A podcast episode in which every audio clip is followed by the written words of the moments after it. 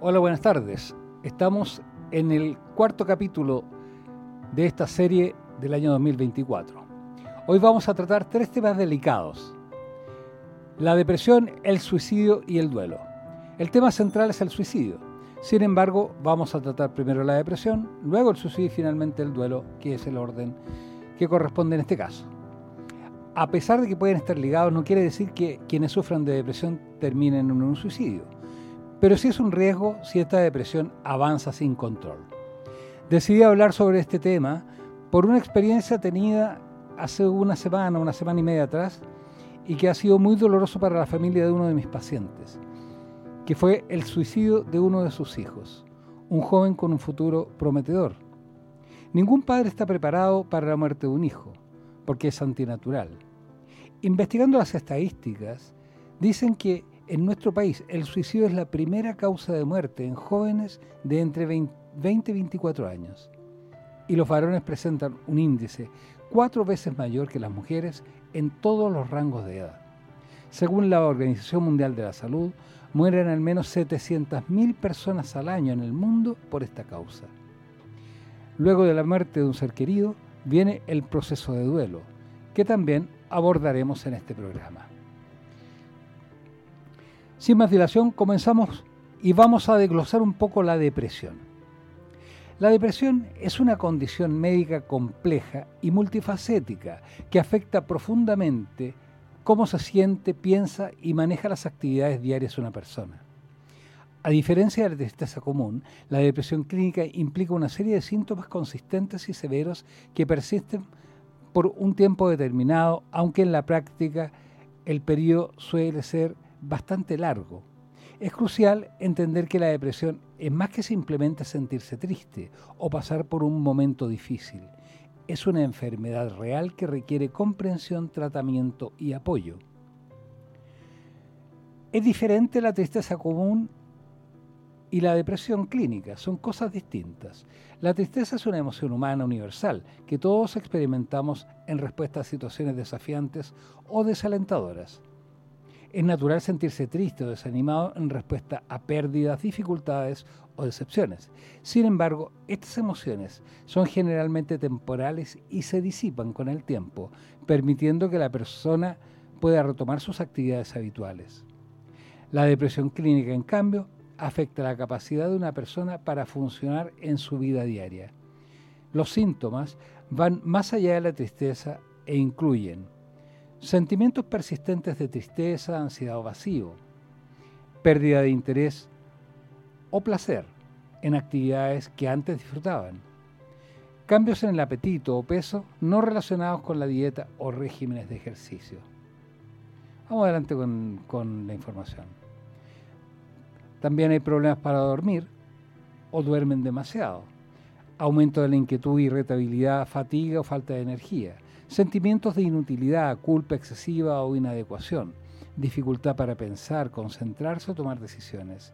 Y en casos más extremos, pensamientos recurrentes de muerte o suicidio, incluso posiblemente con intentos de suicidio. La depresión puede surgir sin una causa aparente, puede ser desencadenada por eventos de la vida, pero su persistencia y severidad la distinguen de la tristeza común. Aunque la tristeza puede ser un aspecto de la depresión, la complejidad de la depresión está en sus raíces y manifestaciones, ya que estas son profundamente más intrincadas y debilitantes. Entendiendo la depresión más allá de la tristeza. Esto es importante, ya que la depresión es una enfermedad del cerebro. Investigaciones sugieren que hay diferencias estructurales y funcionales en el cerebro de las personas con depresión en comparación con aquellos que no la padecen. Además, los desequilibrios en los neurotransmisores, los que son químicos cerebrales que regulan el estado de ánimo y el pensamiento, juegan un papel significativo en la depresión, así como los factores genéticos que pueden aumentar la susceptibilidad a la enfermedad. La depresión también tiene un profundo impacto social. Puede afectar la capacidad de una persona para mantener su empleo, relaciones saludables y actividades sociales, lo que a su vez puede exacerbarse por el estigma asociado con la enfermedad mental. la comprensión y el apoyo social son cruciales para el manejo efectivo de la depresión. Afortunadamente, la depresión es tratable. Las opciones de tratamiento incluyen terapias psicológicas como la terapia cognitivo-conductual, que ayuda a las personas a cambiar patrones negativos de pensamiento y comportamiento, y medicamentos antidepresivos que pueden ayudar a ajustar el equilibrio químico en el cerebro. Para algunos, una combinación de medicación y terapia ofrece el mejor resultado. Además, cambios en el estilo de vida, como actividad física regular, una dieta nutritiva y técnicas de manejo del estrés, pueden tener un impacto positivo en la gestión de la depresión. Por lo que la distinción entre la tristeza común y la depresión clínica es crucial para la comprensión y el tratamiento efectivo de esta condición. Mientras que la tristeza es una parte natural de la experiencia humana, la depresión es una enfermedad médica seria que afecta todos los aspectos de la vida de una persona. Reconocer esta diferencia es el primer paso para la búsqueda de ayuda y al inicio del camino hacia la recuperación. La depresión no es simplemente un obstáculo que superar con voluntad o fortaleza, es una condición que requiere compasión, tratamiento profesional y apoyo incondicional. Hay diferentes tipos de depresión y ahora explicaré brevemente cada uno de ellos. Por ejemplo, tenemos la depresión mayor. Se caracteriza por un periodo prolongado durante el cual la persona experimenta un estado de ánimo deprimido o una pérdida de interés o placer en casi todas las actividades. Estos sentimientos son acompañados por síntomas adicionales, como cambios significativos en el peso o el apetito, insomnio o hipersomnio, o sea, dormir demasiado, fatiga, sentimientos de inutilidad o culpa excesiva dificultad para concentrarse y pensamientos recurrentes de muerte o suicidio. La depresión mayor puede ser un episodio único en la vida de una persona o ocurrir repetidamente. Luego tenemos los trastornos depresivos persistentes, también conocidos como distimia, y se, caracterizan por un estado de ánimo deprimido que ocurre durante la mayor parte del día y otros días que no lo hay, durante al menos dos años. Las personas con distimia pueden experimentar síntomas que no son tan intensos como las depresiones mayores, pero son más duraderos y pueden afectar significativamente la capacidad de una persona para funcionar y disfrutar de la vida. Los síntomas incluyen cambios del apetito, problemas de sueño, fatiga, baja autoestima, dificultad para concentrarse y sentimientos de desesperanza. Luego tenemos la famosa depresión postparto. Este es un tipo específico de depresión que puede ocurrir después del nacimiento de un hijo. Aunque es común experimentar cambios de humor, ansiedad y tristeza conocidos como baby blues, después del parto, la depresión postparto es más severa y duradera. Los síntomas pueden incluir tristeza profunda, ansiedad, irritabilidad, problemas para dormir, cambios en el apetito, fatiga, sentimientos de inadecuación como madre y dificultad para formar un vínculo afectivo con el bebé. La depresión postparto requiere de tratamiento para ayudar a la madre a manejar estos síntomas. Tenemos también los trastornos afectivos estacionales o la depresión estacional, que es un tipo de depresión que ocurre en ciertas épocas del año, generalmente durante la primavera. Cuando todo florece, también florecen las depresiones.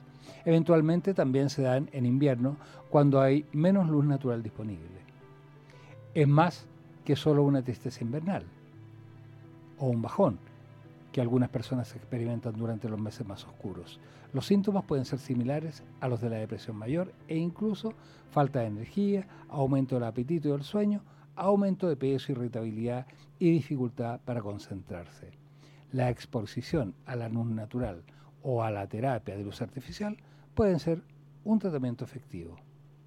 Y ahora vamos a ir a un tema y luego volvemos con más explicaciones sobre el primer, la primera patología que estamos viendo, que es la depresión. Bueno, aquí estamos, vamos a continuar con la depresión para explicarla bien. Eh, habíamos quedado eh, en la depresión psicótica. La depresión psicótica eh, se presenta cuando una persona tiene depresión, depresión mayor, además de algún tipo de psicosis. La psicosis es el desvínculo de la realidad, el estado de locura. Cuando hablamos una persona anda loca, por, anda loca, loca fuera del mundo, es, está psicótica. Eh, también puede tener creencias falsas como los delirios o ver o escuchar cosas que no están, que no existen, digamos como las alucinaciones. Los temas de los delirios o alucinaciones suelen estar relacionados con la depresión. Por ejemplo, una persona puede creer que es pobre o que ha cometido un crimen inexistente. Este tipo de depresión requiere de tratamiento inmediato, que puede incluir medicación antidepresiva, antipsicótica e incluso internación en un centro psiquiátrico. Cada tipo de depresión tiene sus particularidades y requiere un enfoque de tratamiento adaptado a las necesidades específicas del individuo. Reconocer las diferencias entre estos tipos de es crucial para el diagnóstico adecuado y la selección del tratamiento efectivo eh, para cada persona. Recuerden que este es un área privativa de la psiquiatría. Los factores de riesgo para la depresión son variados y multifactoriales, incluyendo componentes genéticos, bioquímicos, ambientales y psicológicos. Entre los factores genéticos, por ejemplo, juegan un papel importante en el riesgo de desarrollar una depresión si tienes familiares de primer grado, o sea, padres o hermanos que han sido diagnosticados con depresión u otros trastornos del ánimo.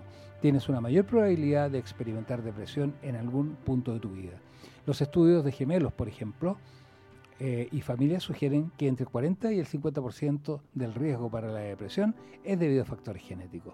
Luego tenemos factores bioquímicos, como los desequilibrios a nivel de neurotransmisores, que son sustancias químicas presentes en el cerebro que ayudan a regular el estado del ánimo. Pueden contribuir a la depresión este tipo de factores, los eh, implicados, todos estos neurotransmisores implicados, eh, como la serotonina, norepinefrina, las dopaminas. Los cambios en la función de la disponibilidad los neurotransmisores pueden afectar de manera en que el cerebro procesa los estímulos emocionales y estresantes, llevando a síntomas depresivos. También tenemos los factores ambientales, como por ejemplo el estrés crónico, la exposición a traumas o abusos y la, la presencia de condiciones médicas crónicas. Pueden incrementar el riesgo de desarrollo de depresión. La experiencia de vías adversas, como la pérdida de un ser querido, problemas económicos o relaciones interpersonales conflictivas, también pueden desencadenar episodios depresivos en individuos susceptibles. Y tenemos los factores evidentemente psicológicos, los patrones de pensamiento negativo, baja autoestima y el perfeccionismo son factores psicológicos que pueden aumentar el riesgo de depresión. Las personas que tienden a tener una visión pesimista de sí mismas y del mundo, que se critican duramente o que no manejan bien el estrés, son más susceptibles a desarrollar depresión. Además, historias personales de otros trastornos psicológicos como ansiedad o trastornos de alimentación pueden aumentar el riesgo. Cada uno de estos factores puede interactuar de manera compleja con los demás, aumentando el riesgo de depresión en ciertos individuos. Es importante conocer que la presencia de uno o más de estos factores de riesgo no garantiza que la persona desarrollará depresión, pero sí indica una susceptibilidad mayor, lo que subraya la importancia de estrategias preventivas y de intervención temprana. Con relación a los tratamientos de la depresión, hay diferentes tratamientos, como las terapias cognitivo-conductuales, que las personas aprenden a desafiar sus pensamientos automáticos negativos y a desarrollar habilidades de afrontamiento saludables. También tenemos eh, la terapia psicodinámica y por otro lado tenemos la medicación, eh, ya sea antidepresivos y estabilizadores del ánimo. Con relación a los antidepresivos, tenemos que es imprescindible consultar a un psiquiatra, ya que ellos son los profesionales idóneos para indicar la medicación adecuada a cada tipo de paciente, ya que no todos los antidepresivos están indicados para todos los pacientes. No se automedique, porque esto puede agravar la situación. La elección del antidepresivo depende de los síntomas individuales, efectos secundarios y la respuesta del paciente a tratamientos anteriores. Eh, los estabilizadores del ánimo, por otro lado, requieren algunos pacientes requieren de este tipo de fármacos, especialmente con aquellos trastornos bipolares o con síntomas depresivos muy severos. Son prescritos también para estabilizar las fluctuaciones del estado del ánimo. Y recuerde, esto necesariamente tiene que ser supervisado por un psiquiatra. La prevención y el tratamiento pueden considerar el estilo de vida y apoyo, y apoyo social. Por ejemplo, las actividades físicas son importantes. El ejercicio regular puede ayudar a reducir los síntomas de la depresión gracias a, la liberación de endorfinas y el mejoramiento de la autoestima. La nutrición también es importante. Una dieta equilibrada puede influir positivamente en el estado de ánimo y bienestar general. Ya que mediante los alimentos podemos aportar triptofano a nuestro cuerpo, lo que es, digamos, este, este aminoácido precursor en la base de la serotonina, que es un antidepresivo que podemos fabricar a nivel neuronal. Técnicas de relajación como mindfulness y la práctica de hipnosis, autohipnosis, meditaciones, yoga y técnicas de respiración pueden reducir el estrés y mejorar los síntomas antidepresivos. El apoyo social también es importante. Vamos adelante. Tenemos entonces eh, todas estas condiciones y luego eh, la depresión eh, es, tiene impacto, digamos, en el ambiente laboral ya que pasa por la disminución significativa del rendimiento laboral debido a la falta de concentración, disminución de energía, dificultad para tomar decisiones y el ausentismo. Los empleados afectados por la depresión pueden experimentar también una mayor tasa de errores y accidentes en el trabajo. Estos factores no solo afectan la productividad individual, sino que también pueden influir en la dinámica y el ambiente general del lugar de trabajo, resultando en una disminución de la moral y la eficiencia del equipo, sin considerar las, licencias médicas por esta patología que también afectan la productividad en el ámbito laboral. También eh, tiene impacto en las relaciones interpersonales y familiares, ya que los individuos afectados pueden aislarse socialmente, alejándose de amigos y familiares, lo que puede conducir a malentendidos y conflictos. La comunicación se puede ver afectada, haciendo más difícil para los seres queridos ofrecer apoyo. En la familia, la depresión de un miembro puede aumentar el estrés y la carga emocional de los otros miembros de la familia, afectando la armonía y la crianza de los hijos. El impacto de la depresión y costos económicos asociados es considerable, incluyendo los costos directos relacionados con el tratamiento médico y los costos indirectos asociados con la pérdida de productividad, el ausentismo laboral, los costos de atención en salud mental para los individuos con depresión son significativamente más altos que para aquellos que están sin esta condición, incluyendo gastos médicos, consultas, hospitalizaciones y a nivel macro, la depresión constituye una carga económica significativa para los sistemas de salud y la economía global con estimaciones que ascienden a cientos de miles de millones de dólares anualmente en todo el mundo. En conjunto, estos factores subrayan la importancia de abordar la depresión no solo como un asunto de salud individual, sino también como una prioridad de salud pública, enfatizando toda la necesidad de mejorar el acceso a tratamientos, la comprensión y el apoyo social para las personas afectadas. Bueno, ahora vamos a entrar derechamente al suicidio, sus riesgos, cómo funciona, cuáles son las etapas, que es eh, una de las cuestiones que es importante ver y que es el centro de, este mm, es el centro, digamos, de, este programa. Eh, los factores de riesgo y señales de alerta del suicidio eh, son una condición o situaciones que aumentan la posibilidad de que la persona considere intente o muera por suicidio. Las señales de alerta son indicadores inmediatos de un alto riesgo de suicidio. A continuación, describiré algunos de estos factores y señales. Por ejemplo, la historia de la salud mental. Los trastornos como depresión, el trastorno bipolar, la esquizofrenia y los trastornos de ansiedad pueden incrementar el riesgo suicida. Antecedentes de suicidio en la familia también son importantes, ya que la historia familiar de suicidios, eh, digamos, estimula de alguna manera al suicidio al suicida a aumentar el riesgo de cometer el acto mismo. El abuso de sustancias. El uso y abuso de estas sustancias, sobre todo psicoactivas, puede exacerbar los problemas de salud mental y aumentar el riesgo de suicida. Traumas o abusos. Experiencias traumáticas como abusos físicos o sexuales pueden ser factores de riesgo significativo. Pérdida reciente o cambios significativos en la vida. La muerte de un ser querido. El desempeño, eh, digamos, el, eh, el desempeño, la pérdida de reciente de, algún ser significativo, decía, el aislamiento social, etc. Es importante ver las señales de alerta. Vamos a tomar eh, ahora la pausa comercial antes de ir a las señales de alerta y continuamos.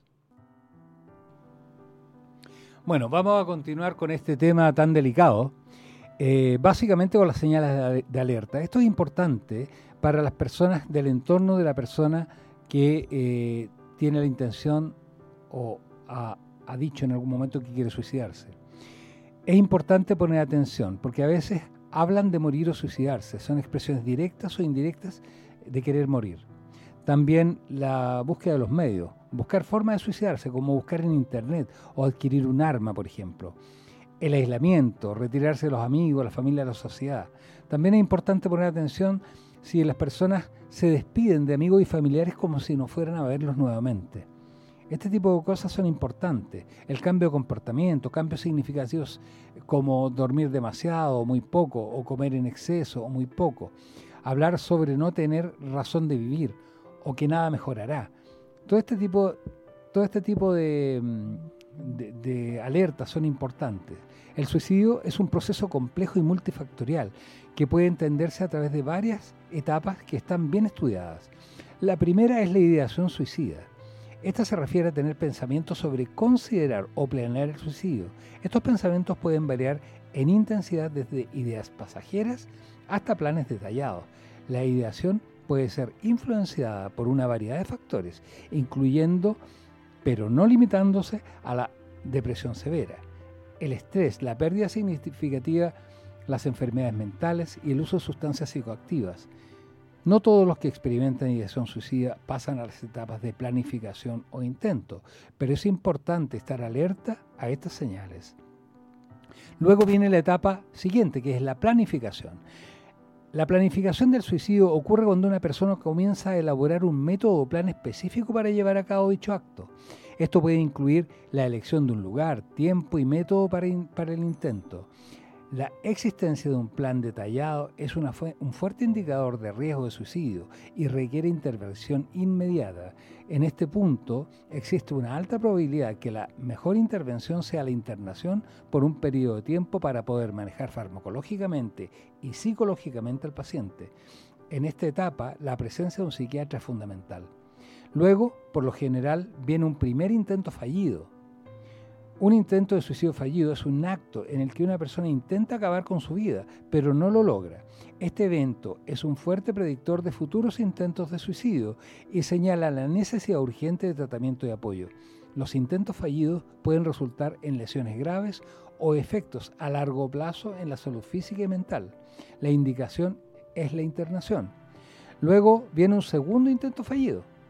Similar al primer intento, en este intento otra vez falla la persona, indica una persistencia en la ideación y el deseo de morir.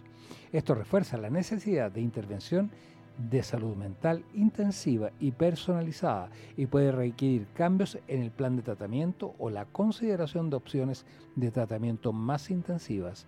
La indicación, en este caso con mayor razón, es la internación. Y luego tenemos un tercer intento que generalmente resulta.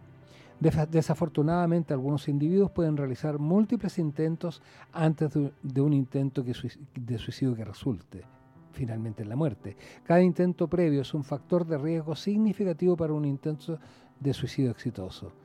Esta etapa final refleja la necesidad crítica de intervenciones preventivas efectivas y accesibles, así como la importancia de abordar los factores de riesgo subyacentes a largo plazo.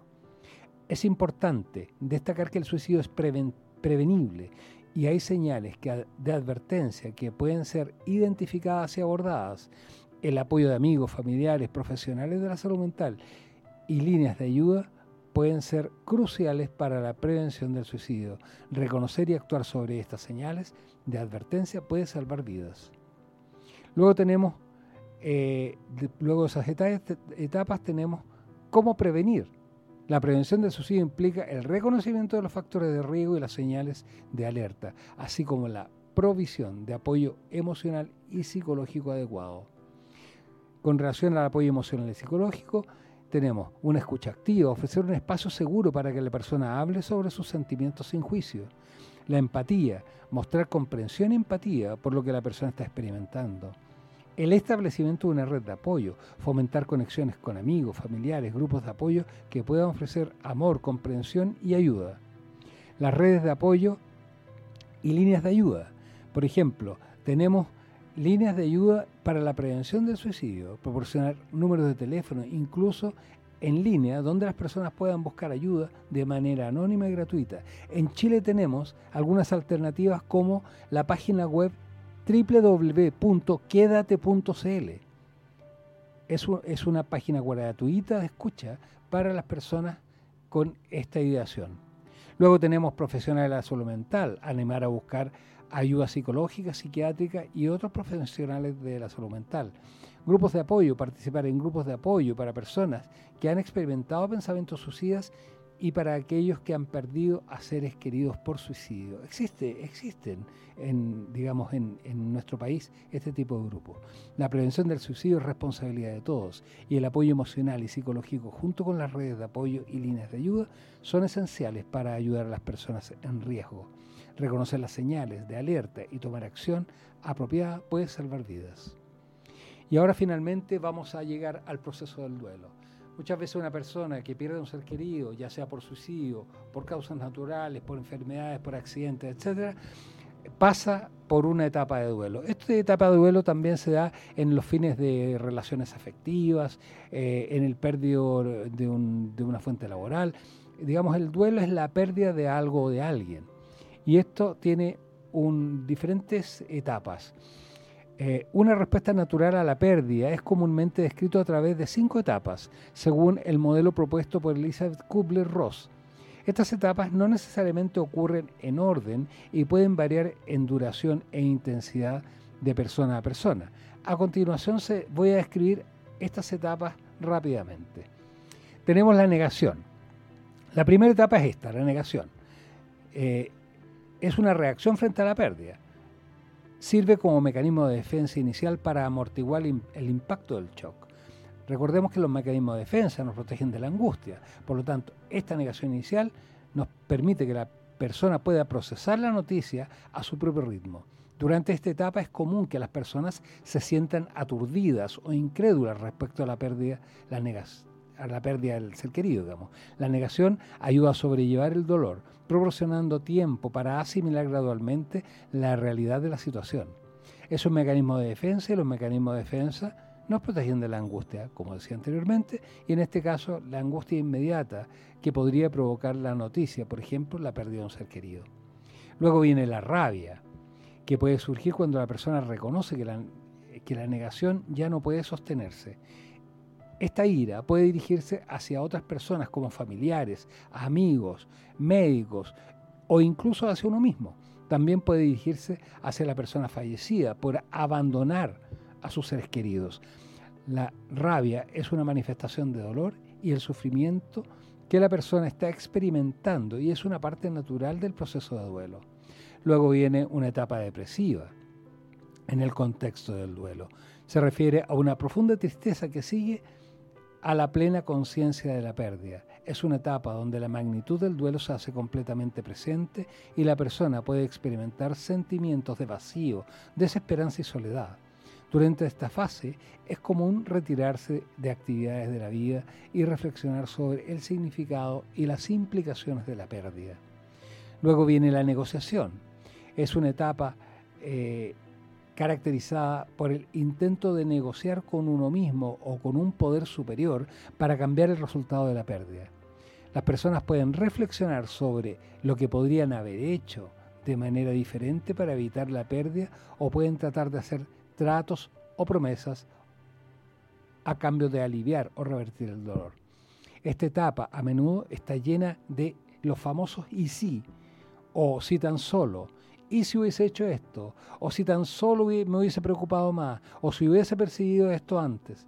Que reflejan el deseo de volver atrás en el tiempo. Luego te viene finalmente la aceptación.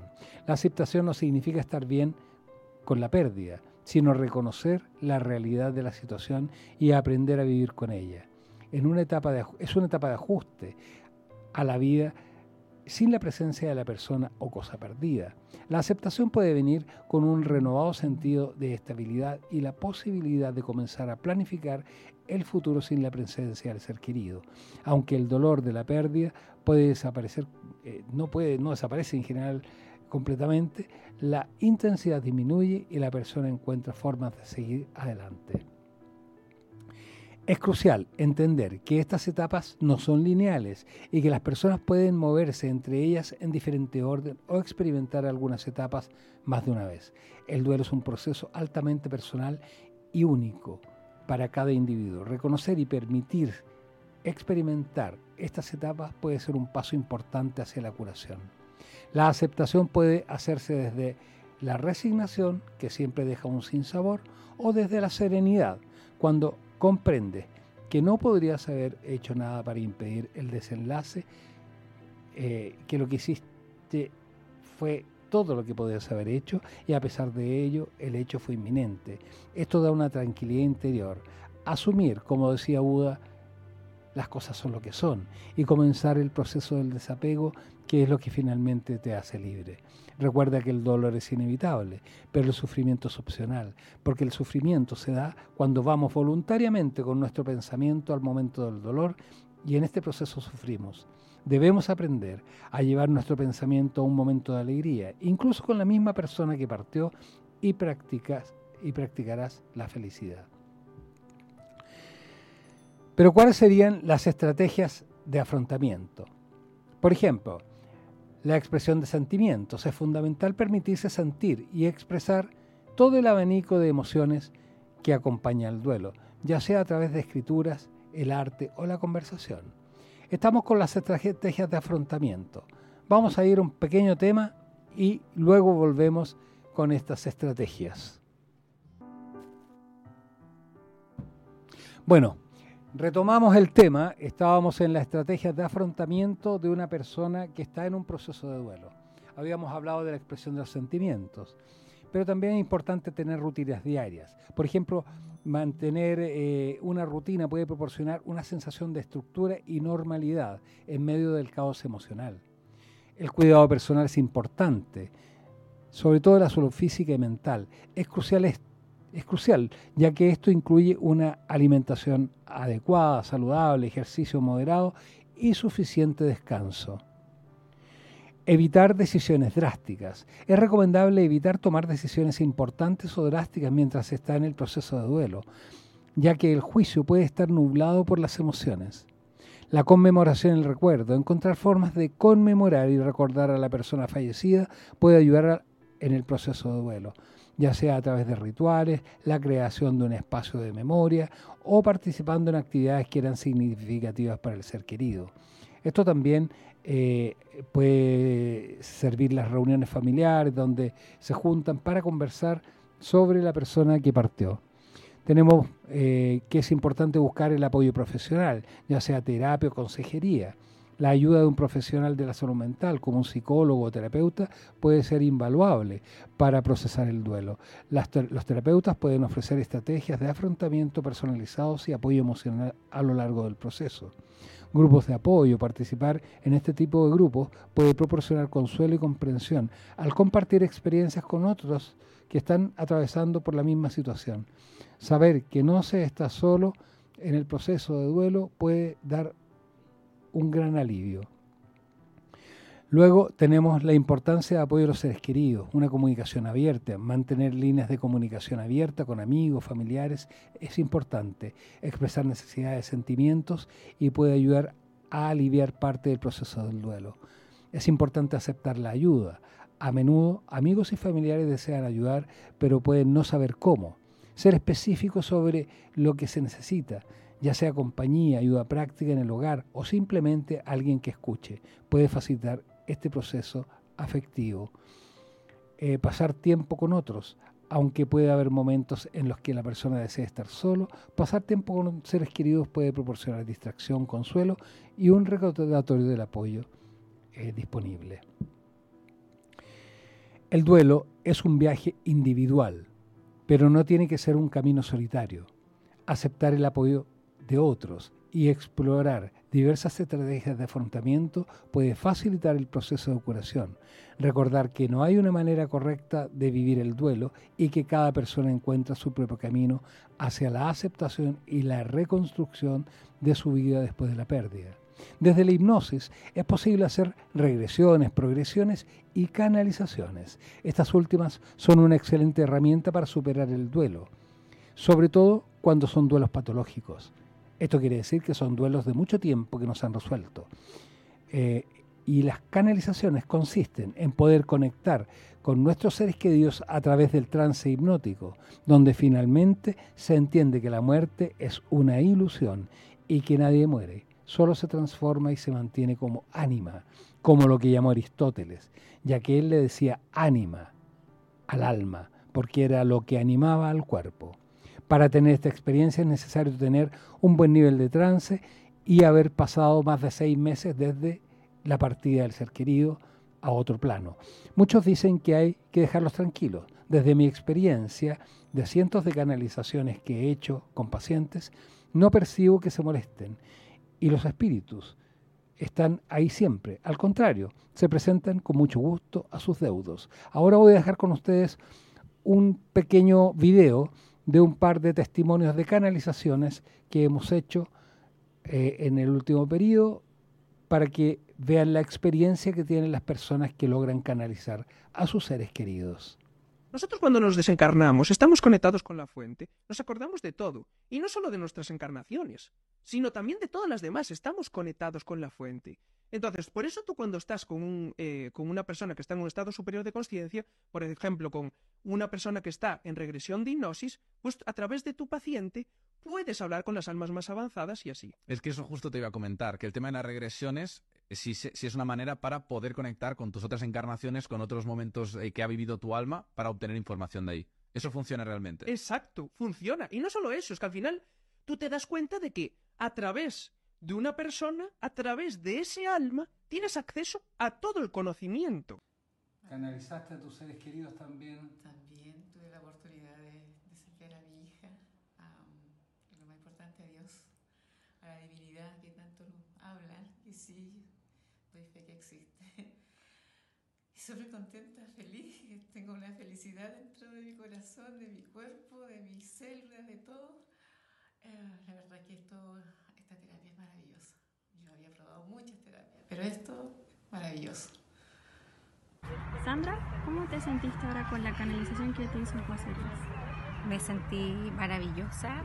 Eh, logré canalizar un, un, encuentro con mi mamá. Eh, llegué a sentirla, llegué a verla eh, y sentí la felicidad de volver a verla. Me emociona, aún me emociona mucho. Muchas gracias. Bueno, ahí teníamos eh, un par de testimonios de canalizaciones. Las canalizaciones es una de las cosas que más disfruto, la verdad, porque la sanación es casi instantánea en la persona que logra canalizar. Y no es que yo canalice para el paciente, ¿no? Yo guío al paciente con un protocolo específico para que la persona en un estado de transhipnótico pueda conectar con sus seres queridos. Bueno, estamos al final del programa. Eh, nos veremos el próximo martes a mediodía desde los estudios de Radio Hoy, me despido de todos ustedes. Nos vamos, se cierra la consulta, pero José Luis nos acompañará la próxima semana con más hipnotizados en la Hoy.